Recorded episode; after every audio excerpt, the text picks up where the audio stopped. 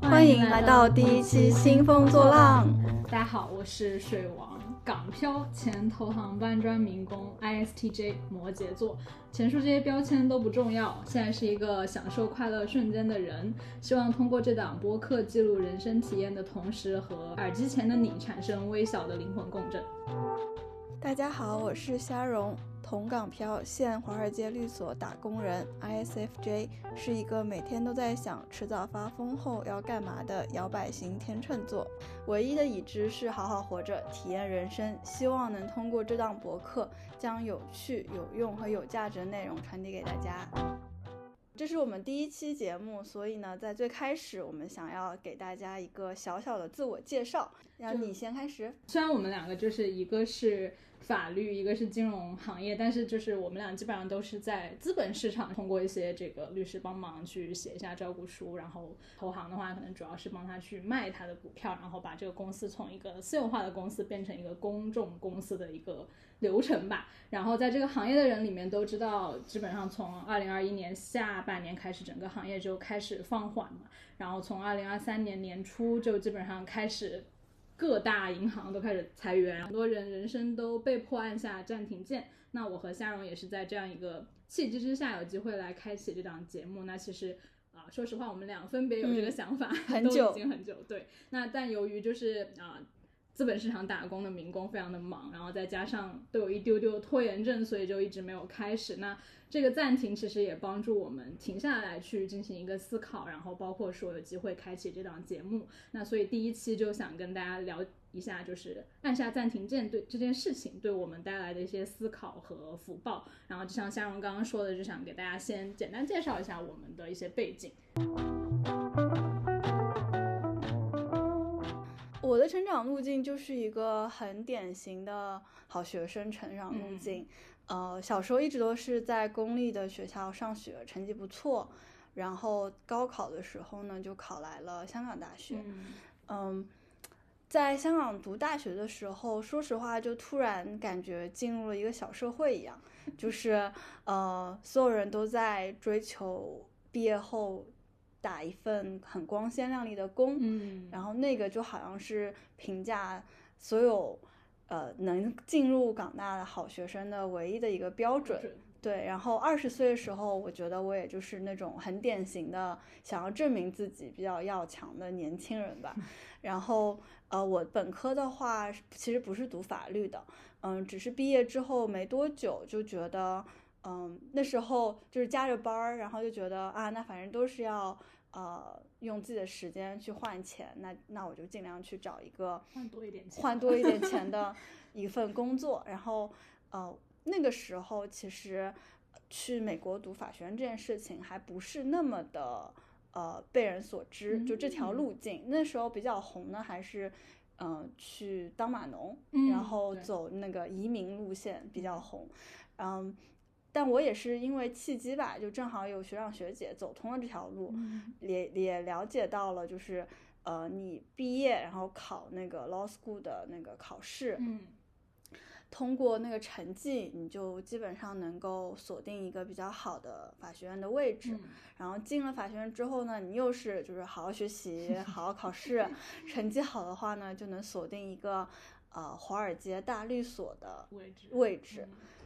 然后我是那种，就我在大学的时候就知道自己很很不会社交，然后也不太会，嗯，怎么说，就是没有没有什么特别的资源和特长，只有感觉自己只有努力，然后好好考试，然后有点小聪明，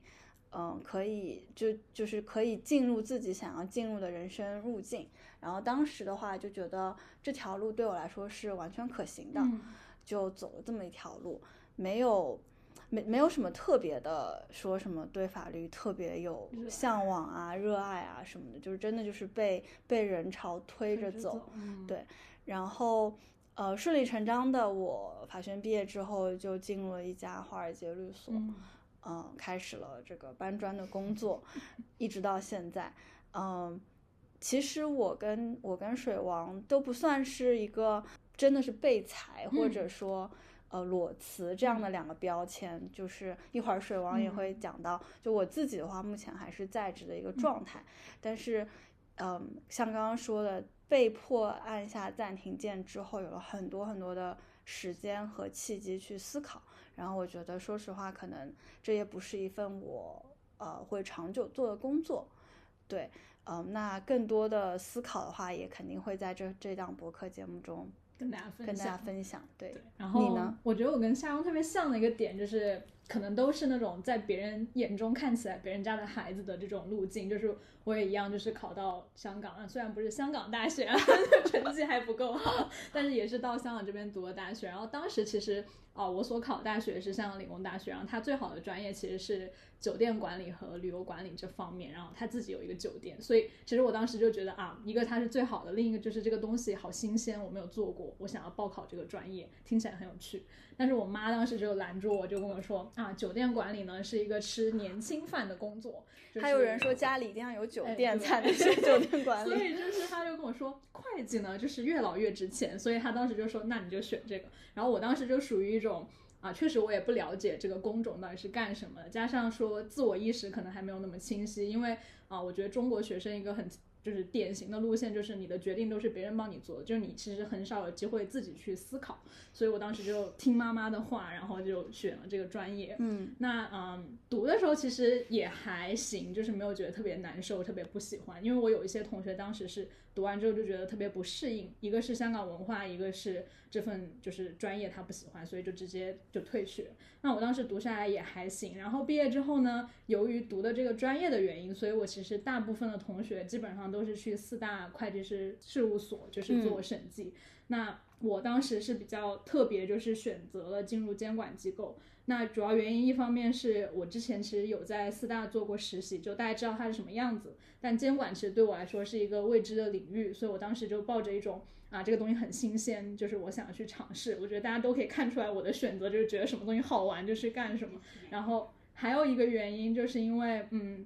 当时确实监管这份工作比。四大的工资高，一个很现实的现实。对，所以就是 加入了这个监管机构。然后在监管机构的话，就是做了一段时间，一个很明显的感受就是觉得我自己特别的离地。这个意思就是说我做的事情其实是在监管这个市场，但这个市场它其实是怎么运作的，我完全不知道。我现在就去监管它了，所以就我当时就觉得我应该往产业链的下游走，嗯，就是再去了解一下这个市场。另一方面就是。我当时的室友，包括我的好朋友，基本上都在四大，然后他们就是很忙，就是加班，尤其是那种忙季的时候，基本上要到可能晚上凌晨三四点都不回家的那种。然后我就觉得啊，我自己是不是在虚度光阴？然后就觉得说，哎，我是不是应该找一份忙一点的工作？然后所以当时就加入了投行，然后就直接跳到了另一个极端，也就是再也不用下班了。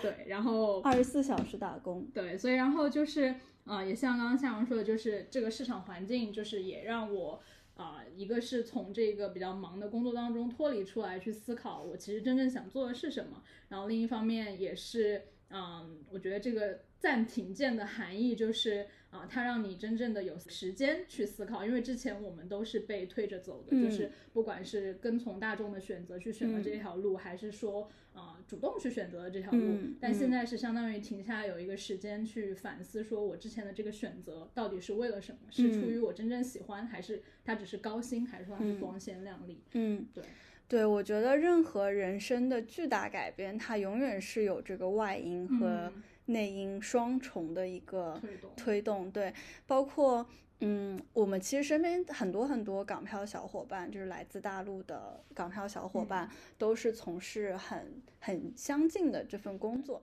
但其实并不是所有人都像我们这样，就是直接就是呃，对自己过去的人生其实是一个对，是等于是个真的是打破，然后怀疑这么一个对，呃，内因的话。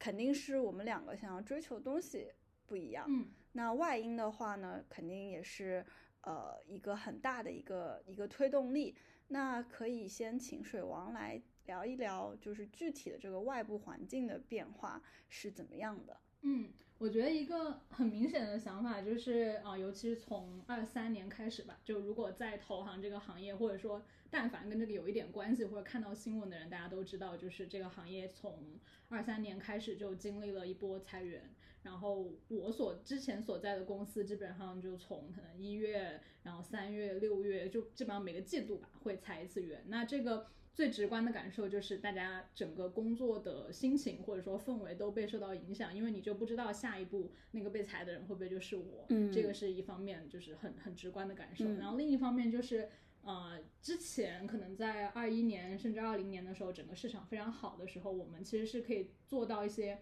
呃，大家都听过名字的一些项目，然后包括说，呃，你做完了这个项目，你可能内心会有一点点的成就感。嗯那进入到二二年下半年啊、尤其是二三年开始的时候，由于这个市场的原因，所以其实很多项目可能做了一年或者甚至两年都没有做出去，就是因为市场不好，所以大家就是有一种。嗯，我好像陷在这个漩涡里面，然后我也一方面说我可能会被踩，另一方面就是我也做不出什么成就，所以就是两方面的直观的感受，让大家觉得啊，这个市场好像确实大不如从前。对外部环境，如果就不太了解经济或者金融的嗯听众朋友，可能。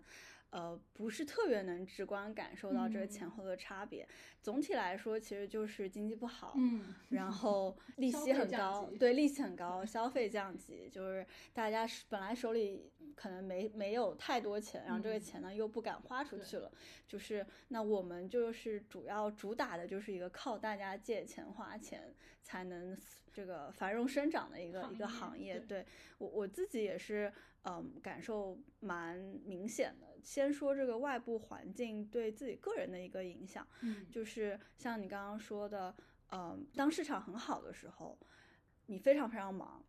你每天就是在不停的赶各种死线，赶各种节时间节点，赶各种项目，好像项目永远做不完，活都做不完，嗯你肯定会有那种就是要崩溃的瞬间，你会觉得说啊。我不干了，我要辞职。但理智立刻告诉你说，你现在辞职有什么用？你递交了嗯辞呈，根据我们的合同，我还是要给我的老板工作三个月。所以那当下你肯定说啊，熬过去，先把现在手上的东西熬过去，这段时间再说吧。嗯那真的等做把项目做出去，然后有一个缓一缓的时间的时候，你就会看着自己银行账户里刚到的工资或者奖金，觉得说，嗯，好像也不是真的挺不过去。所以你在打工的时候，当这个外部环境非常的欣欣向荣的时候，你会你会被推着走，真的是被推着走。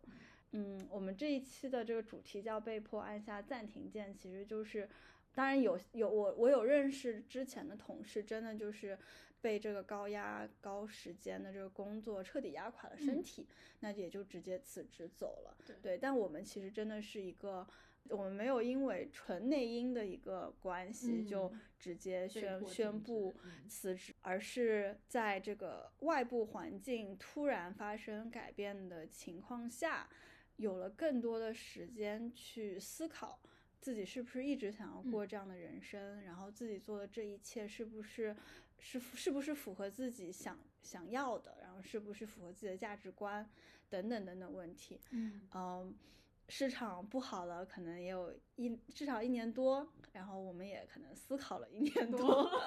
终于，终于差不只能说差不多 这个想明白了。嗯那我想下一步的话，就是我们可以聊一下有没有什么比较具象的一个时刻，嗯，是你觉得说好，我可能不会再这样继续下去了。对对对对对，我觉得大概总的来说，我自己觉得分三个阶段吧。就第一个阶段其实是所谓的对努力祛魅的阶段，就是我觉得跟沙荣刚刚分享的特别像，就是我们都觉得自己没有所谓的在哪一个方面特别突出，但由于从小到大就是努力学习，所以其实获得了比较正面的反馈，就比如说进入一个好学校，或者说有一份好好工工作，对，所以我们某种程度上，一个好学生思维就是觉得你努力是有用的、有回报的。那我当时进入第一份工作，其实是一个监管里面做管培生嘛。那我们当时就是要在不同的部门去轮岗。我内心对努力的这个想法就是说，你能力越好，你当然能拿到更好的这个岗位去进行轮嗯嗯，那我工作一段时间就发现，哎，不是这个样子的，就是有一些人他很会，嗯，差一点的说法叫拍老板马屁，好一点的说法叫向上上管理。对，所以他很会这样子，然后他就能拿到比较好的。那我当时其实就是一个好学生思维的崩塌，凭什么能力好的人反而拿不到他心中想要的东西，没有得到相应的反馈？所以当时是一个对努力祛魅的过程。然后当时内心的想法就是啊，为什么能力好的人不能得到好的事情？嗯，然后第二个阶段的话，可能就是对。啊，高薪工作的祛魅，因为就是啊，加入投行就相当于嗯，进入了一个这个工资水平相对比较高的行业。就说实话，投行确实是啊，打工人群当中收入水平相对高的那一部分人群。那这个带来的他选到的这批人，相对来说能力是比较强的。就当然也有一些漏网之鱼，但大部分 平均水平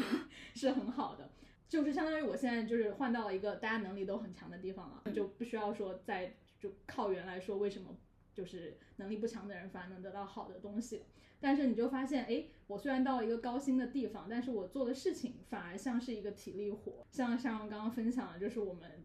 可以给大家科普一下，就是工作时间可以到凌晨的三点、四点，甚至更多，无缝衔接。那有一种高级服务生的感觉，就是我的工作内容主要是要呃让我的客户满意。那客户不管给我扔过来什么东西，我都要接住，哪怕我觉得这件事情不合理。加上说这个市场来临，就是被按下这个裁员这件事情的时候，你就发现其实你的硬实力强是不足以保护你的，反而是那些有客户资源的老板或者是同事，他能够生存得更好。大家一般都说高薪工作是一个金手铐嘛，那我觉得其实不仅仅是说金钱层面上。的回报让你难以离开，其实它也靠住了你的时间，就是让你没有办法去思考。然后另一个更现实的层面就是，当他想要把你送上刑场的时候，他其实可以随时啊就把你裁掉。你的个人力量在资本面前其实不值一提的。那这个时候我的心态就转变成，你会向上管理客户和老板，其实也是一种很强的能力。甚至说你越成为一个。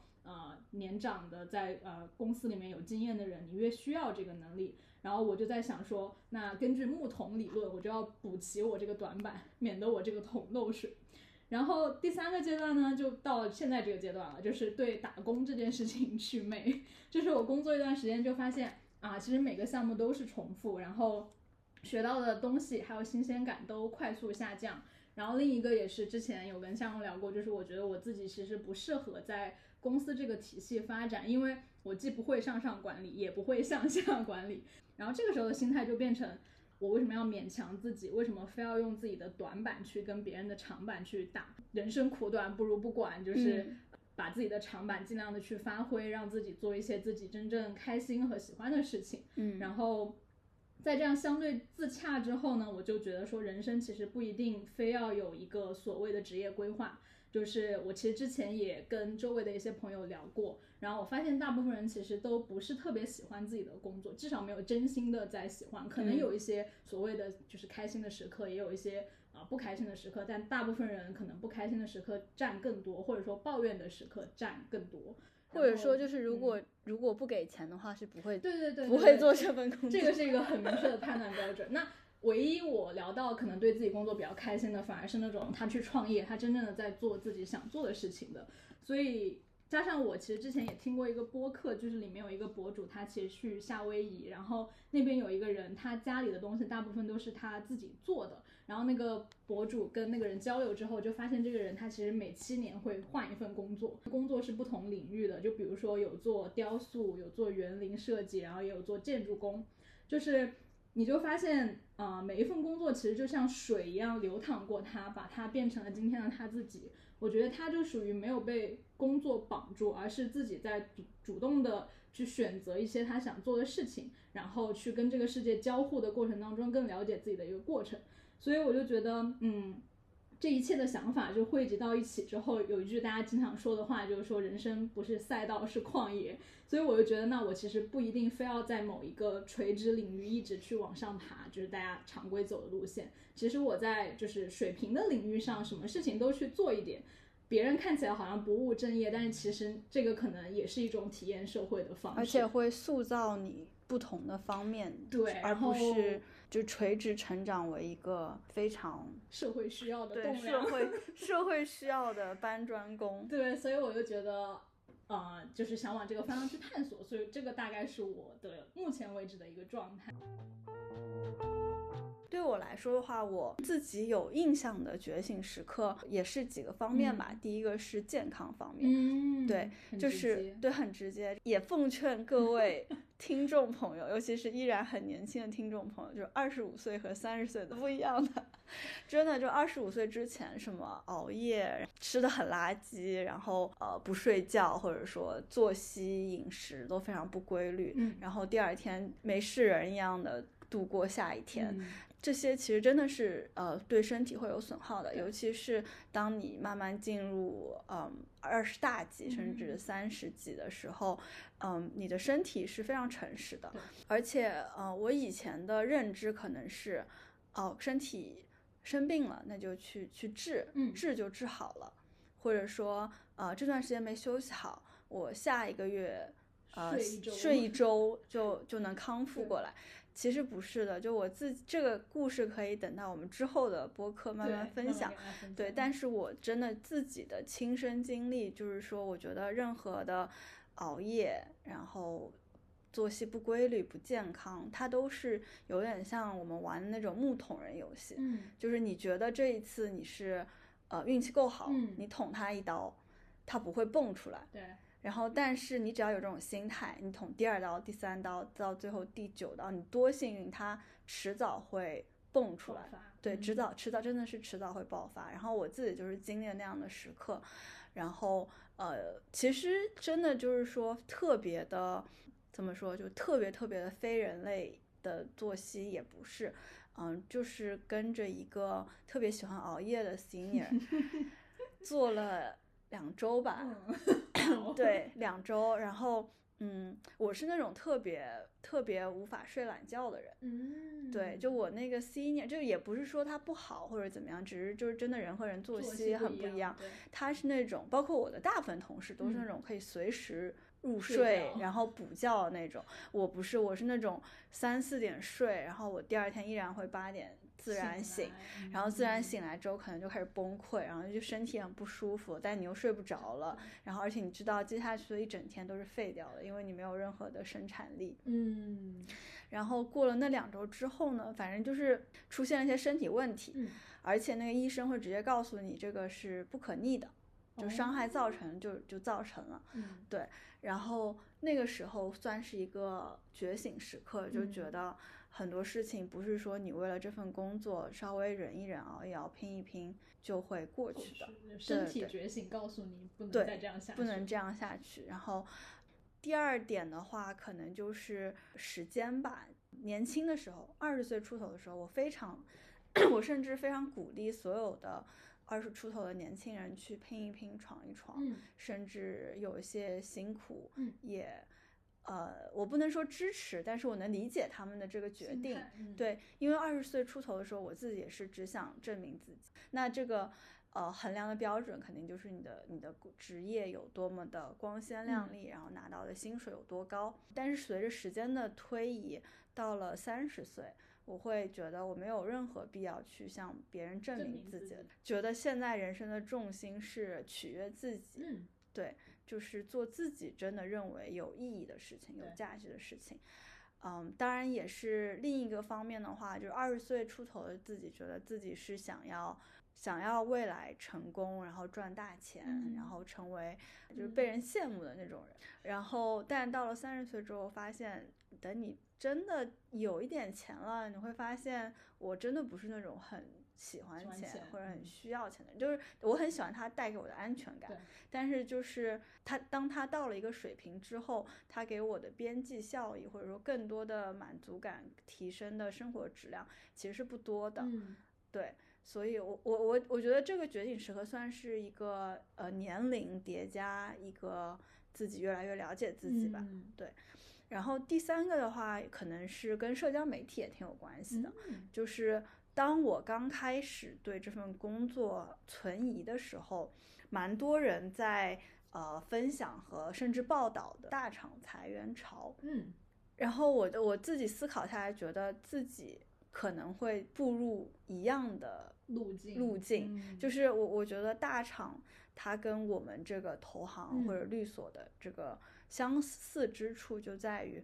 他们有一段红利期，嗯，然后在那个红利期期间呢，就是即使我没有提供那么高的价值，但是因为在红利期，我成为了那个风风口口上的猪猪，对，然后我收获了比我能付出的价值高很多的回报回报，对，然后同时呢，就是这个 资本家们就是给你营造一个非常舒适的陷阱，嗯。就是给你很好的办公环境，嗯。给你很光鲜亮丽的这个职业的感觉，甚至是嗯。错觉，对，然后给你各种福利，反正所有就给你很很好条件的打工辅助，对对，可以这么说，但同时呢，你的工作，你做的工作越来越精细化，对，然后越来越呃螺丝钉化，嗯。可以这么说，就是。比如说我父母那一代进入一个公司，他们可能什么都会什么都得干，然后嗯最后也什么都会干。然后现在进入一个职位，你可能就是眼前的这个一亩三分地嗯顾好就可以了。我经常觉得自己只会画 PPT，我也只会写一些嗯有的没的的东西，对，就就是这样的感觉。然后这样其实是有利于公司的，嗯，就是如果有一天他不需要你了，或者你主动就是呃说我不干了，他可以随时找到一个类似的螺丝钉嗯做你这些精细化的这些事情。对，然后同时他不给他不给你任何的其他方面的技能增长之外呢，呃，你会发现这个平台和生产资料都在资本家的手里。嗯就是你一旦离开了类似的岗位，你什么价值都提供不了，所以这个就变成一个循环，就是你呃被圈养的越来越离不开这份工作，所以我我觉得我一直都是一个蛮有忧患意识的人，然后当时就是这些呃。其实就是小红书啦，然后包括公众号上有很多人分享自己被裁之后的一些嗯比较窘迫的境地，我就觉得其实这样类似的事情很有可能会发生在我们身上。上，对，虽然说这件事情好像还没有发生，但其实就是经济下行期，即使有些公司没有真的裁员或者没有裁到你头上，你的工作体验的变化，你和老板之间这个我们叫 bargaining power，、嗯就是这种呃话语权，话语权是有很大的改变的。就当你发现你离不开的时候，你自然就变得弱势了，你自然无法对加班说不，嗯。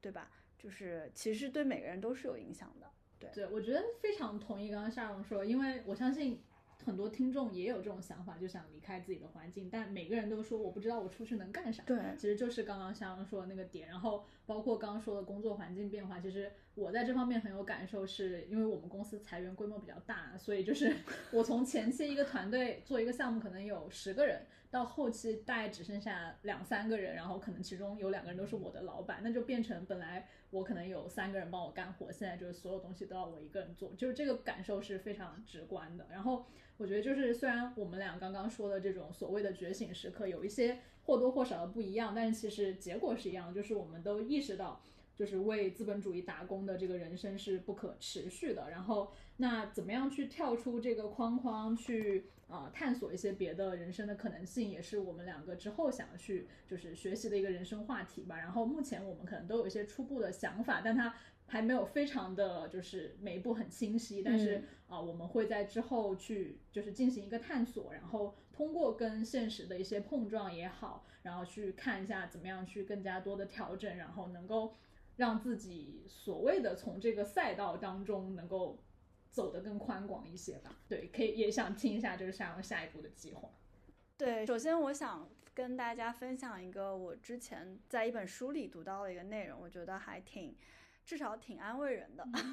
可以分享给大家。这已经很重要了，就能获得安慰已经很重要。是的，就是呃，我觉得几乎所有人都有这个问题，就是说我我不喜欢我现在的工作，但我还做着它，因为我我不知道除了做成这份工作，我还能干嘛。嗯然后这本书叫嗯《The Pathless Path》，中文翻译叫做“没有路的路”。嗯，对，然后他的一个观点就在于说，为什么一定要看到了未来的路之后嗯才愿意离开你现在的路呢？就是他认为人生的路本来就是你现在走着走着走到了一个至少是一个你不想走的走下去的一条路了，嗯那你就换一条路。但是你换条路的时候，发现这条路布满了云雾，嗯就是你看不清前面是什么。But that's okay，就是你一边慢慢的往前走，一边用自己的双臂挥开这些嗯云雾，就就能越来越看清。你可能之前什么都看不见，然后慢慢的你能看见一米开外的世嗯界，慢慢慢慢你可能可以走出迷雾，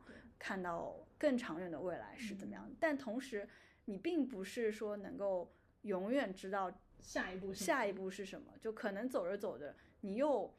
迷茫了，然后你又你就是又想换一条路了，又去到了一条可能有一些云雾的路。但他觉得这个才是一个常态。嗯，就我们，尤其是东亚人，就是总觉着要有确定性。对，你要去有确定性。但其实我们认为的这个默认设置，它嗯其实不一定是对是对的。对。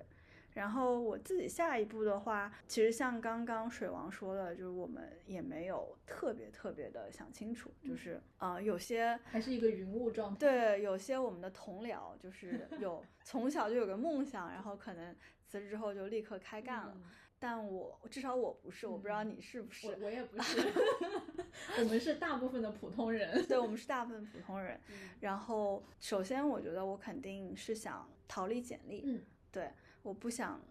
嗯、永远是为了我简历上的下一个 bullet point 嗯，去做现在这份做现在这份工嗯作，好像永远都是在延迟满足吧，就是嗯说我我要先做到这对个才能怎么样？对对对，我要我为了实现这个目的，所以我现在就得忍着，就得嗯熬着。我不能说，我不能说这个是一个完全错误的一种心态。嗯但是我比较同意的是，之前一个我忘记是谁说的，就是说你永远不会发现一个完美的时间节点去结婚、去放嗯假、去辞职、去退休，这样的时间点是不存在的。我想起来一句话：种一棵树最好的时间是十年前和现在。对 对，是这样的。嗯，我们东亚人真的是太会延迟满足了。当然有有有好的结果哈，嗯就是吃苦耐劳，这个肯定是美德。但说实话，在如今这个经济这么不明朗嗯的情况下，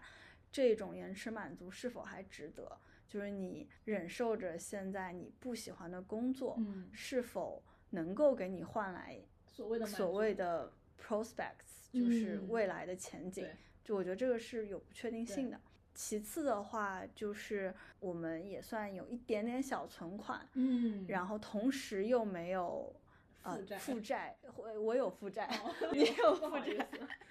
就是就是我们的这个房贷，对。对大家不要轻易买房。对，真的不要，对，对，有有一定负债，但是是一个可控的一个风险。嗯。但是你真的呃年纪大了，你距离退休更近，意嗯味着你有更少的时间去做不同的尝试。嗯。然后包括你有了小家庭之后，可能也要更顾及，嗯，另一半或者嗯。甚至小孩的一个、未一个未来。对对嗯。对，包括父母也会变老。就是我觉得三十出头是已经，它不是一个完美的时刻，嗯但完美的时刻也不不存在对，对，所以嗯，我是想在这个时间节点、这个人生阶段去逃离这个简历，然后做一些自己真正喜欢、想做的事情，嗯嗯，而不是做一些向别人证明自己的事嗯情。这很重要。对，然后我自己蛮享受创作这个过程的。嗯所以我可能会考虑发掘一下这方面有什么有什么机会吧。嗯对我觉得大家考虑未来这个职业发展的时候，也不用特别的具象的决定一份职业。比如说我我之前一个朋友，他他也是律师，然后他也考虑转行，嗯他也没有一个具体的职业设定，但他就说他觉得他是一个吃开口饭的人。嗯，他就觉得他很享受表达，啊对对对，然后他也有在做兼职的这个脱口秀演员，哦但他不会选择这一份职业。他的原话是说，做脱口秀演员是睡大街最快的方式。但他会嗯做一个有相似性质的一个工作。知道有些人非常享受帮助公司好像达成一个很厉害的事情，然后完成一个什么样的使命，觉得非常有成就感。但我自己的话，觉得我我其实挺抽离的，嗯，对我不是对这些。公司的恩恩怨怨或者前进后退，就与我无关。对，与我无关的感觉，我反而很喜欢一些比较小我的一些东西。对对对，所以这是我目前对自己认知的一个一个初步方向。对，所以之后就是会探索创作这方面的一些，就是下一步。对对对，我希望我的工作是跟创作有一些关系的。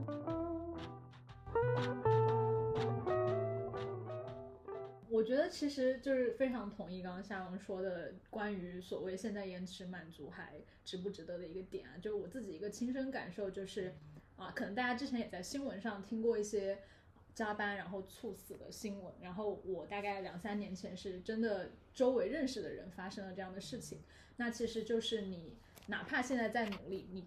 就不知道，就是那句古话嘛，你不知道明天和意外哪个先来。然后我之前其实看过一个说法，我觉得特别形象，就是说这种所谓的我要挣钱，然后我到退休了我就可以怎么怎么样，其实就是一个人他在说我现在要每天吃汉堡，然后等到我老了我就能健康。就是虽然不是一个特别恰当的比喻，但是其实你想一下这个想法是一样的，就是你真的到那个年纪，你可能无法去做一些你真正想做的事情。那我其实之前跟沙荣探讨说人生下一步的时候，我问过他一个问题，我就说，你觉得你是一个？all in 的人，还是一个会慢慢一步一步去执行的人。然后当时他非常斩钉截铁的跟我说，他是一个 all in 的人，所以我非常期待像下一步的探索。然后我们也会在这个频道里面持续的跟大家分享我们自己的一些探索。那我可能比较不一样，就是我之前有一个朋友是早上跟我打电话说他想要辞职，下午就给我发信息说我已经辞职了的人。那我就属于那种不知道大家有没有在银行里面做过风险评估买理财产品的时候，他会给你一个等级，我可能。是属于中等风险人群，所以我会想，可能还是有一定的确定性的同时，但也去探索。就是我可能那个选的那条路的云雾会稍微少一些，对。然后那对我来说啊，我觉得一方面就是去探索，就是我之前的人生可能大部分是随波逐流，某种程度上我可能已经不知道该怎么去选择，或者说我没有这个能力了。我前段时间啊去新西兰旅行了一次。然后这个是我在大学毕业以后第一次有机会跟一群外国的同龄人去交流，然后我发现有一个非常不一样的点，就是在啊亚洲，至少在中国这个语境吧，你要有一个间隔年，就 gap year 是一个比较难的事情，就面试官肯定会问你，你中间这一两年去干嘛了。但对于国外的我的同龄人来说，我觉得他们对间隔年这个接受度很广，甚至说好像每个人都有一个间隔年去探索啊。那他们基本上都是在年轻的时候去探索不一样的事情，然后在可能年纪大一点的时候，在自己探索过后喜欢的方向去啊深耕。那反观亚洲的话，可能就是年轻的时候拼命努力做一些在别人眼中很好的事情。然后老了之后，真正可以选择的时候，反而不知道自己可以做什么，或者说体力已经不支撑你去做你想做的那件事情了。所以就是在中国这个社会语境对间隔年没有这么支持的情况下，再加上我是一个中等风险人群，所以我现在初步的想法，包括我已经在执行的一个想法，就是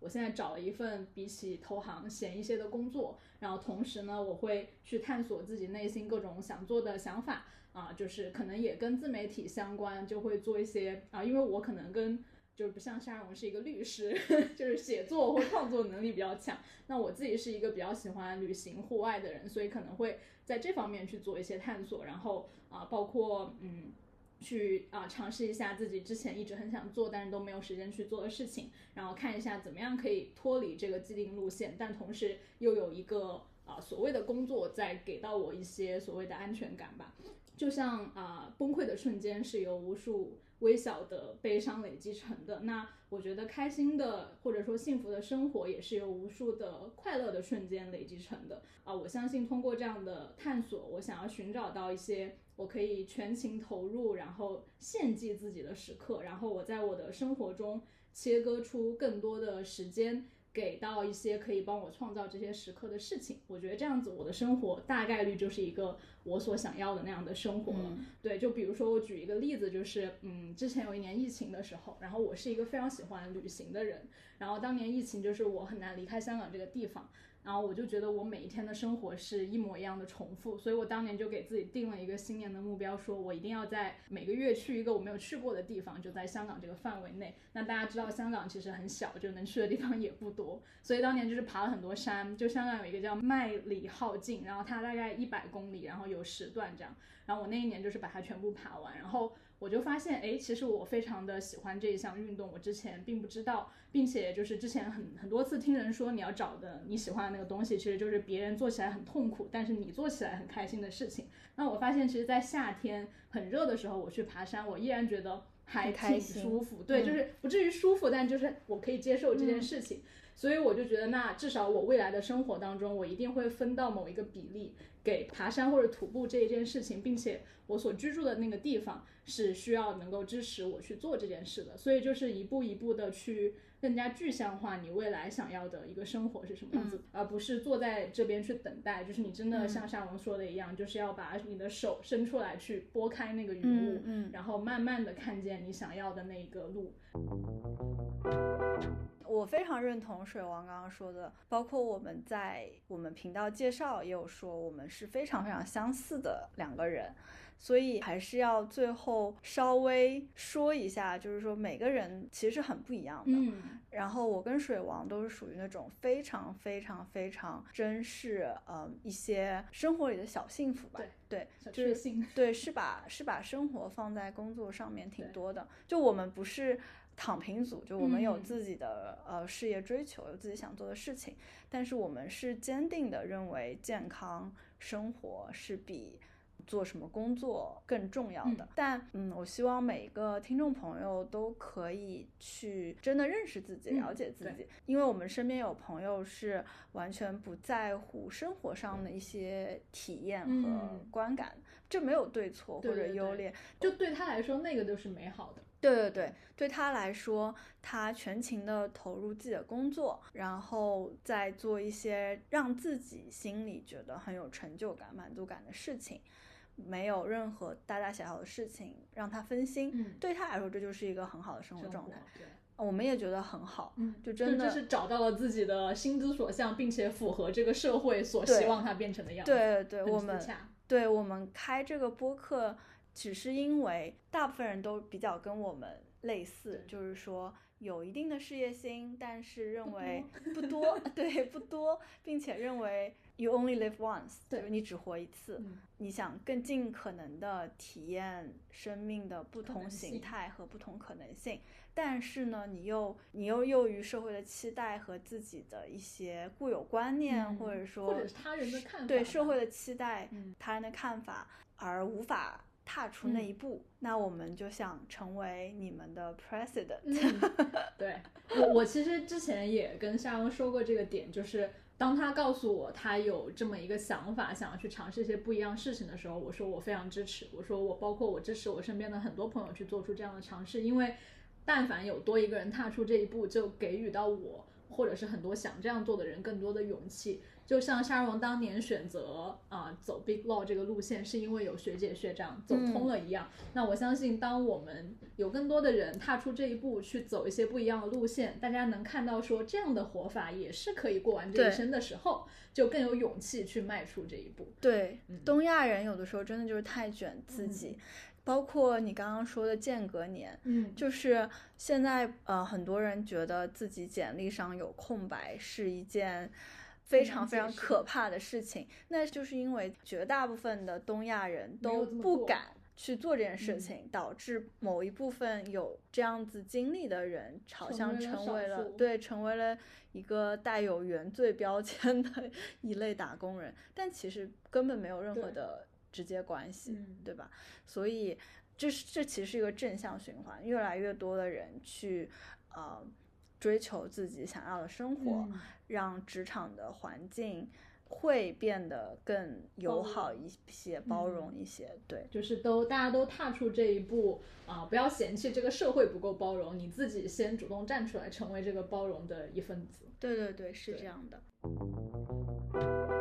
最后的一个感悟吧，就是啊，现在虽然整个市场和大家整体情绪都非常悲观啊，但其实就像经济周期一样，低谷也是人生体验的一部分。然后我之前听过一个说法，非常喜欢，就分享给大家：这一生的旅程不过就是游乐园，有的项目会把你抛向高空，有的项目会让你体验下坠，但你什么都不需要做，只需要抱紧自己啊啊啊的尖叫就可以了，去体验这种刺激，因为你是安全的。那也希望大家能够在人生的游乐场里玩得尽兴，多经历不可替代的时光，为美好的瞬间而活。